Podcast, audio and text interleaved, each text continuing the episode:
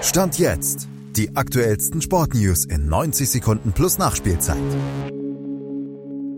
Schalke trennt sich mit sofortiger Wirkung von Trainer Thomas Reis. Malte Asmus hat die Hintergründe des ersten Trainerwechsels der laufenden Saison in Liga 2 und sagt, was Stand jetzt auf Schalke passieren wird.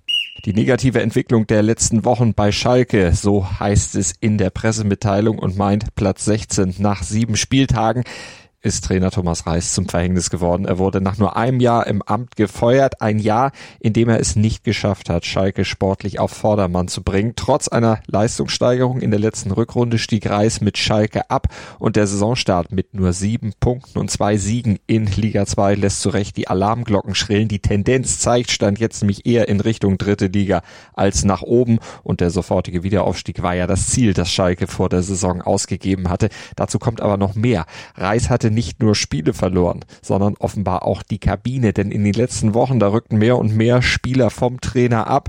Der von Reis degradierte Torhüter Ralf Firmann zum Beispiel aus persönlich nachvollziehbaren Gründen, aber auch ein Kreis um den erfahrenen Simon Terodde soll nicht mehr überzeugt gewesen sein, dass Reis mit seinem Training, mit seiner Taktik die Wende gelingen kann. Timo Baumgartel, der kritisierte die Taktik des Coaches ja sogar öffentlich kürzlich im Fernsehen keine gesunde Basis mehr für eine vertrauensvolle Zusammenarbeit und für eine Siegesserie, die aber dringend notwendig wäre, um Schalke vor dem weiteren Absturz zu retten.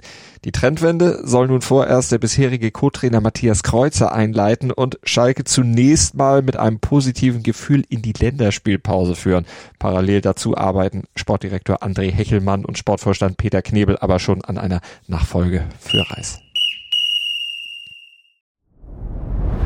Dir hat dieser Podcast gefallen? Dann klicke jetzt auf Abonnieren und empfehle ihn weiter. Bleib immer auf dem Laufenden und folge uns bei Twitter, Instagram und Facebook.